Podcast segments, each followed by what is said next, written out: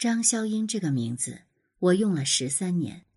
在那个特殊时代，为了不因自己的存在再给生父生母增加罪行，也为了宽慰抚养我长大的包妈妈，我自己做主，沿用了包妈妈丈夫的姓，给自己改名鲍旭东。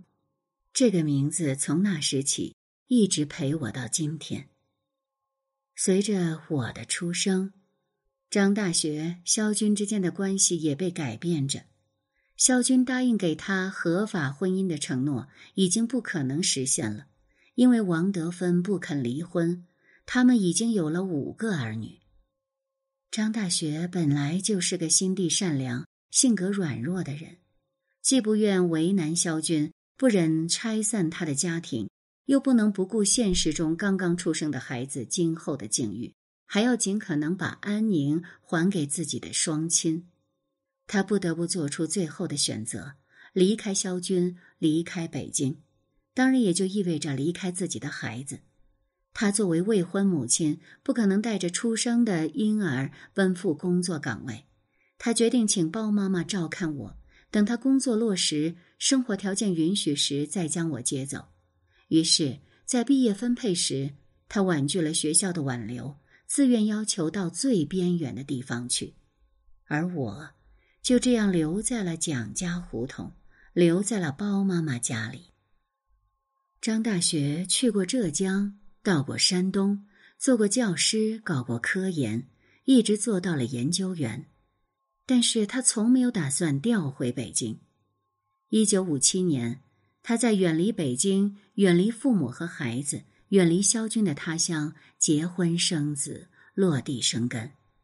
尽管一生都在为与萧军的关系承受痛苦，但他从未抱怨和责备过萧军，反而一直在关注他、关心他。母亲曾经亲口告诉我这样两件事：大概是在一九五六年，张大学突然收到萧军的一封短信，内容极为简单。可以归纳为三条：一，我要出门，不要给我来信，我会与你联系；二，烧掉所有我给你的信件；三，若有人追查我们之间的关系，就推到张公度身上，就说是他用你拉拢腐蚀我的。张大学的心再一次被深深伤害，他痛苦极了。不愿相信一贯自诩不许人间摇尾声的萧军会出这样的主意，但是除了第三条以外，他还是照做了。对此，母亲的解释是，他一定遇到了大麻烦。另一件事发生在一九六一年，当时生活物质极为缺乏，身为一家之主的萧军上有老下有小，自己营养极差，身体不好。那时，母亲回京生他的第二个孩子，住在外公家，对这种情况正看在眼里。有一天，趁外公出门的时候，母亲立刻招呼萧军过来，把通过特供买来给自己补身体的大虾端给他吃，还不断的催促：“你快点吃，别让老爷子回来碰见。”这就是我的母亲。真可谓历尽苦难，痴心不改了。由于没能够给母亲一个婚姻，父亲心里一直觉得对不住他。但是当年他确实没有骗母亲。在萧军去世后，我去看望萧军的妻子大娘王德芬，她曾经亲口对我谈起此事。大娘说：“当年你妈妈怀了你以后。”你大爷就提出要和我离婚，但是他不说是因为他爱上了你妈妈，却说是怕因为他的政治问题影响我和孩子们。那我当然不肯离了。我当时就告诉他说，我不怕牵连，我不离婚。小英啊，你想一想，一个女人知道自己的丈夫爱着别人，心里该有多痛苦啊！可是那我也不肯离婚，后来是你妈妈不愿意拆散我们的家庭，自己离开了北京。你还记得吗？你小时候，我也常和你大爷一起去包妈妈那里看你的。我相信他的话，因为看着我长大的老邻居们也对我这样说过。萧军一贯留给世人文坛斗士、关东硬汉的形象，其实萧军也有着温柔、深情、细致，甚至忍让的一面。对于他那深藏在心底的舐犊之情，我是别有体会的。也许是童年的我与亲生父母在一起的机会太少，所以对于在一起度过的某些时光，倒反而记得更清晰。我与父亲长得有些像，特别是眉眼之间，加上小的时候圆圆胖胖的，像个男孩。父亲给我拍过许多稚气十足的照片。还在其中一幅照片背后提了一首打油诗来丑化我：眼呈三角形，嘴像抛物线，哪像女孩儿？分明小混蛋。怜爱之情充溢其间。他还曾经不无得意的对张大学说：“要是把小英放到鸭儿胡同，那就是一个队伍的。”意思是，我和他其他儿女长得很像。我至今还保留着一张自己的大头像，照片上的我大概五岁左右，圆圆的小脸，弯弯的笑眼，嘴巴咧着，笑得甜甜的，一副很开心的样子。仔细看，会发现我的头发上居然别着一枚区别针，这也是父亲萧军的杰作。那天，他到包妈妈家接我出去玩儿。想到中国照相馆给我照张照片留念，他自己很喜欢照相，也喜欢给孩子照相。那时他每年都会给我照几张。后来我长大些了，从五年级开始，他曾经要我每年都要照一张照片送给他。等到要拍照了，摄影师发现我前额有一缕碎发总垂下来，挡住我的眼睛，就让肖军找个发卡帮我卡住头发。上哪儿去找发卡呢？肖军转了一圈，见摄影师还等着，他一眼瞥见纸篓里的纸上有个区别针，急中生智，立刻就剪出来，把它别在我头发上，就留在了照片上。从我出生住到包妈妈家里，直到那特殊时代开始之前，肖军每月都要去看望我，初起时每周要去两三次。一九六六年，我上六年级了。一天晚上，肖军又来看我，临走时让我送送他。路上，他告诉我：“你知道吗？我是你父亲。”由于我从幼儿时期就已经从包妈妈那里知道了自己的真实身世，所以我并不吃惊，只是一时不知该说什么。我静静的听着他讲述。那个晚上。在路灯昏暗的小路上，萧军简单的讲了自己的身世、家庭和遭遇，并承诺等到我十八岁时，会把一切都讲给我听，会把他与我生母交往的信件和所有的照片交给我。然而，这一切没能完全实现。在那场浩劫中，萧军家里几次被抄。许多东西不知去向，我只从他手中接过几张照片，其中有他为儿时的我拍的，还有他与我生母在北海和颐和园的合影。在这些照片的后面，萧军或题了诗，或写了字，提着丑化我的打油诗的那张杰作也在其中。而一九六六年开始，我的父母就没有了音讯。外公外婆在浩劫刚开始抄家之时就被公安部门带走保护起来，好长时间不知下落。后海边的小楼人去楼空，我的生活就全由包妈妈一家承担起来了。我也彻底成为了包妈妈家的一员。一九六九年九月，我去了黑龙江兵团。一九七零年冬天。我从黑龙江兵团先后给北京和山东有关部门写信，请他们帮忙寻找肖军和张大学的下落。一九七一年初，我收到了父亲萧军寄来的亲笔信，信上简单述说了他几年来的情况，还寄来一张他新拍的照片。照片上的他很瘦，头发已经花白了，但精神还好。他在照片的背后写了这样一段话：“因而，这是我第一次还家照下的一张照片，送给你吧，萧军，时年六十三岁。”这张照片我现在仍旧珍藏着。小时候的我总嫌“英”字就是天上的鹰太难写，就偷懒写成英雄的“英”，于是后来就英英通用了。母亲张大学的信来的稍晚些，因为她在那期间被抄家，被扣上资产阶级政客的帽子，随着丈夫一起下放到了边远农村。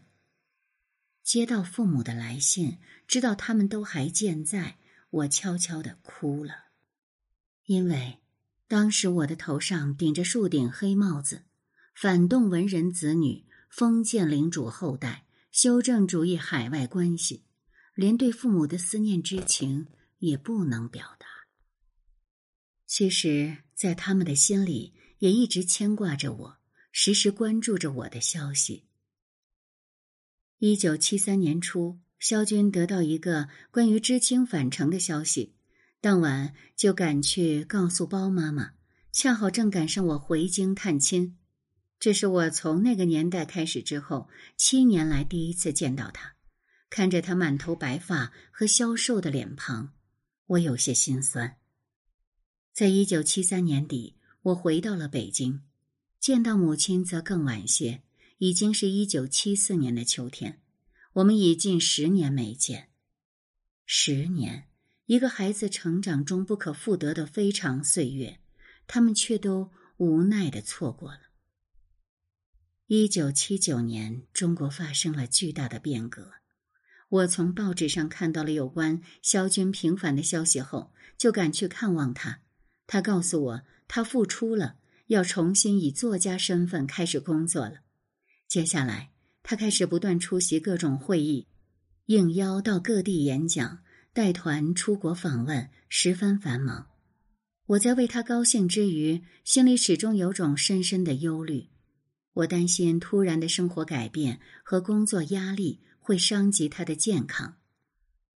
由于萧军年事已高，复出工作之后越来越忙，已经没有时间来看我了。我又不愿意去他家。我们见面机会变得很少，我只有在心里默默祈求上天保佑他平安顺利。他为此特地嘱咐我：“这是你的家，想来就来，没人能拦你。你大娘对你是很好的。”还特别告诉我说，在这些孩子们里，小云是最像我的，他知道你的事情。不会对你有偏见，以后你可以多和他来往。他毕竟是我的父亲，没有忽视对我的关注，我的每件大事都会听到他真诚的意见。一九八一年，我准备结婚，他知道后叮嘱我说：“结婚之前你是两条腿走路，一旦结婚，你们两个人只有三条腿了，其中一条。”是被婚姻的带子绑在一起的，所以要注意协调行动，互相关注，不然是会摔跤的。然后又让大娘取出二百元钱给我，我不肯收。他说道：“这是咱们家的规矩，女儿出嫁给二百元钱，生了小孩子每人一百元，所以这个钱你是一定要收的。”果然。到了一九八四年元旦，我和丈夫带着刚满周岁的女儿去看她，她高兴极了，还没忘记送给女儿那规定的一百元钱。当知道我为女儿取名运桥之后，做了外公的萧军说：“好文化的名字啊！”当我哄着女儿让她亲亲外公时，小丫头却一脸不情愿，把头扭向一边。萧军见状，哈哈笑着，解嘲般的说道：“不亲就不亲吧，反正一个老头子也没什么好亲的。大娘王德芬兴致勃勃的为我们一家三口和肖军拍了两张合影。照片上的小丫头坐在她外公的写字台上，神气活现；肖军则坐在她旁边，笑得像个弥勒佛。那时的肖军已经发福，用他自己的话说，成了一个面面糊糊的胖老头了。后来，母亲来我家里看到了那两张照片，她注视着照片的目光充满温情，久久不肯离开。我知道他心里一直牵挂着肖军，就把其中的一张送给了他。人们都说。儿子像母亲，女儿随父亲，不知此话是否百分之百准确。不过我的性格和萧军却是相似之处颇多。我想最能让他体会我俩相像之处的，还是那次我冲他发火的事。好像是一九八四年的秋天，接到萧军的电话，让我去他家。我到了才知道。原来是大娘说缝纫机不好用了，让我来给修一修。大娘去看电影，没在家。事情本来没什么，可是当我干完活，看着眼前的一切，想着自己居然是以外人的身份来到自己父亲的家里，心里多少年的委屈就都涌了上来，无名火一下子顶到了脑门上。我张嘴就冲着萧军问道。你今天要是没这件事儿，是不是就想不起我了？我是谁呀？凭什么让人呼来唤去？对我的突然发火，父亲稍稍有点意外，但是马上就反应过来了。他一点没有生气，站起来，把我拉回椅子上坐好，并把自己的水杯递给我。别着急，喝口水，消消气，慢慢说。然后他坐在旁边的小凳上，手里握着烟斗，边点着烟斗边笑呵呵地说：“还这么大脾气呀？我的女儿怎么都厉害的像小辣椒似的呀？”作为父亲的萧军此刻肯定感觉到了女儿心里积郁的委屈，他开始询问我的情况。我们已经好久不见了。听完我的诉说后，他语气凝重的对我说：“我是你的父亲，你是我的女儿，这里也是你的家，你随时都可以来。还有，你对谁，在任何场合都可以这么说，这些都是事实，别管旁人怎么说。”哪知道他这番话却勾起了我沉积在心里多年的心酸。百感交集之下，我不假思索的反驳道：“你以为谁稀罕做你的女儿吗？我还不如做个农民或者泥瓦匠的女儿呢。他们肯定护着自己的孩子的，可是我从小到大都没有爸爸，别的孩子都笑话我、欺负我。我从小就知道自己是别人的孩子，总怕人家不要我。我最需要你们的时候，你们在哪儿？”我一股脑的倾倒着满腔的积怨，根本顾不上父亲的感受。萧军听到这些，没有说话，只是神情凝重而忧伤的看看我，然后微微低下了头，许久没有抬起来。停顿了一会儿，我又气愤地说：“要不是包妈妈收留我，我一个出生七天的孩子。”像个小猫似的，早就死了。这时，萧军抬起头看着我，慢慢的说：“是啊，他们都在我身边，就苦了你一个人在外面，让你受了那么多的委屈，是我对不起你呀。”听到这话，早已忍不住的泪水终于流淌下来。我是第一次，也是唯一的一次对自己的父亲诉说自己的委屈，在父亲面前哭泣。面对着伤心的我，萧军像是哄小孩子般的拍着我的肩膀说：“你看看，你看看，趁我还活着，你有火就发吧。我要是死了，你跟谁发去呀？”我越发难过，索性哭出了声音。萧军赶快更正：“好了好了，不哭不哭，我不死，好好活着听你说，行了吧？”待我渐渐平静下来后，他又一次叮嘱我说：“以后啊，有话就来和我说，不要再憋在心里。我是你的父亲啊。”多年以后，每当想起此事，我鼻子都会发酸，眼睛都会模糊，仿佛萧军还坐在那里，以一位父亲的情怀，带着自责和歉疚。怀着对女儿的痛惜，包容的听我诉说。一九八八年四月的一天，我突然接到了萧云的电话，说是萧军想见我，让我到海军医院去一趟。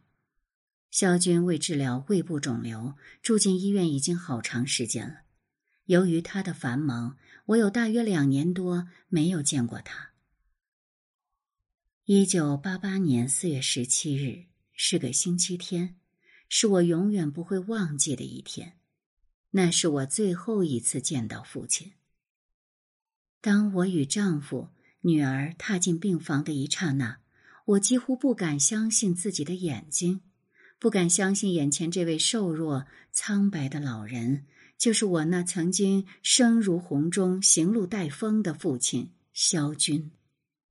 疾病已经把一个魁梧健壮的萧军折磨得变了样，整个人似乎缩小了一半，靠着手中拽住一条布带，才能够在病床上坐起来。头发几乎全白了，却仍旧直直的矗立着。为了能让自己坐起来，他双手用力抓着拴在床头的带子，而那抓住布袋的手。瘦的能够清楚的看到蓝色的血管。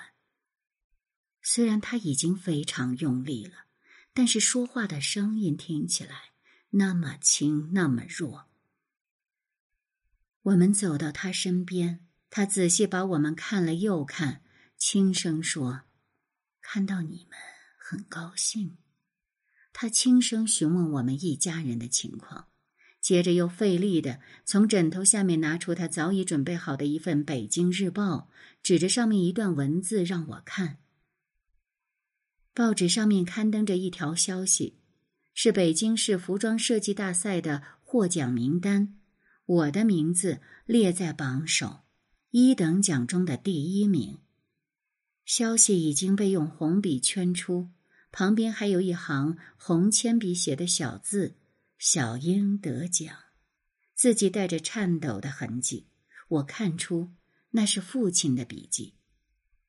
看到他病得如此沉重，连饭都吃不下，说话都费劲儿，却还在关注我，甚至连报纸上这样一条获奖消息都没有漏掉。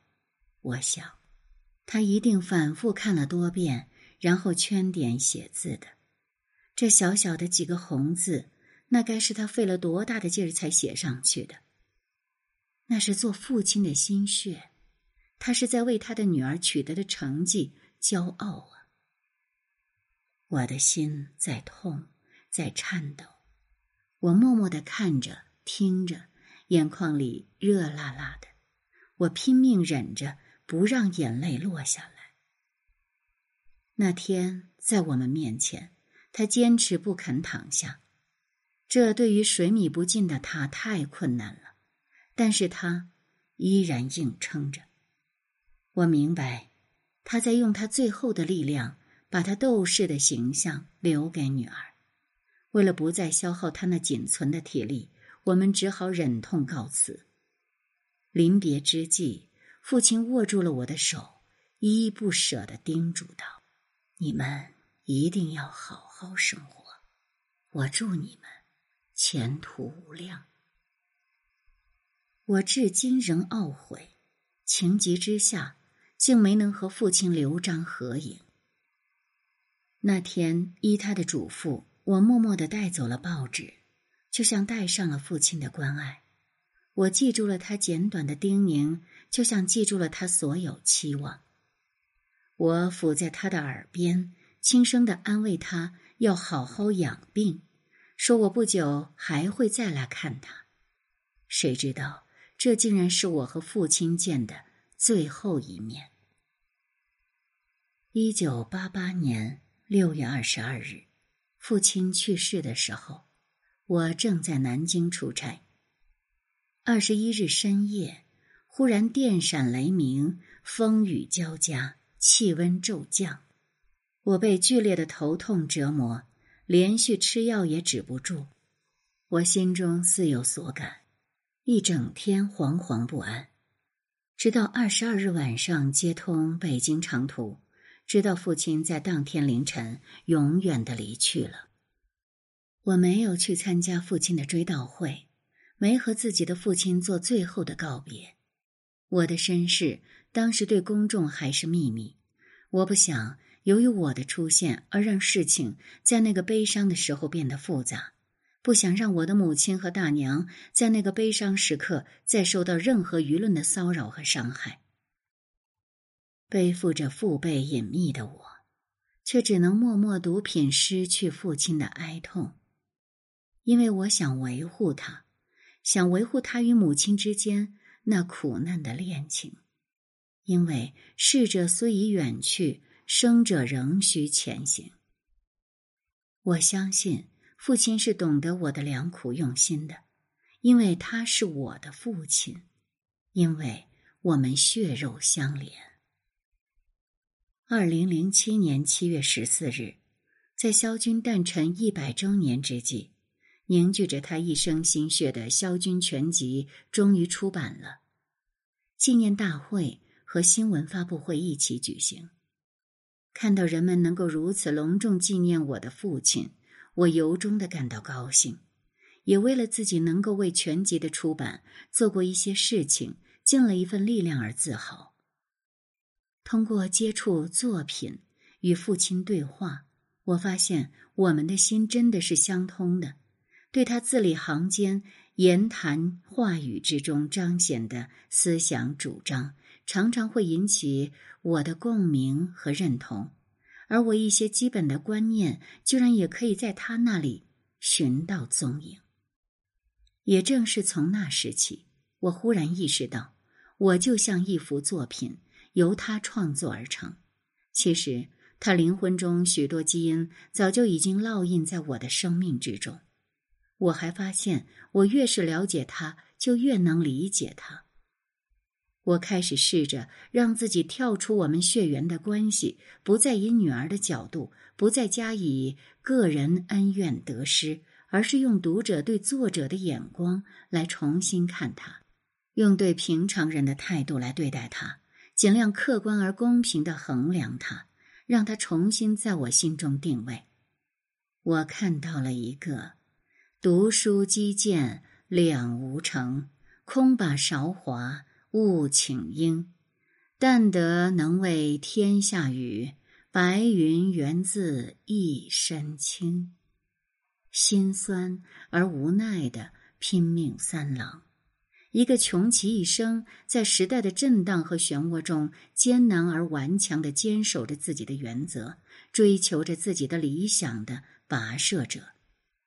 我第一次觉得自己的父亲真的很了不起，尽管他有着缺点和错误，尽管他也有无奈和软弱的时刻，尽管他的失误伤害了自己最爱的人，可是他还是被爱着他的人们所原谅。我开始爱他了，我为他做的所有事情，都是为了表达我对他永远的怀念。和一份发自内心、深切而无愧的祭奠。我与父亲萧军，无论何时何地，都始终存在彼此的生命之中。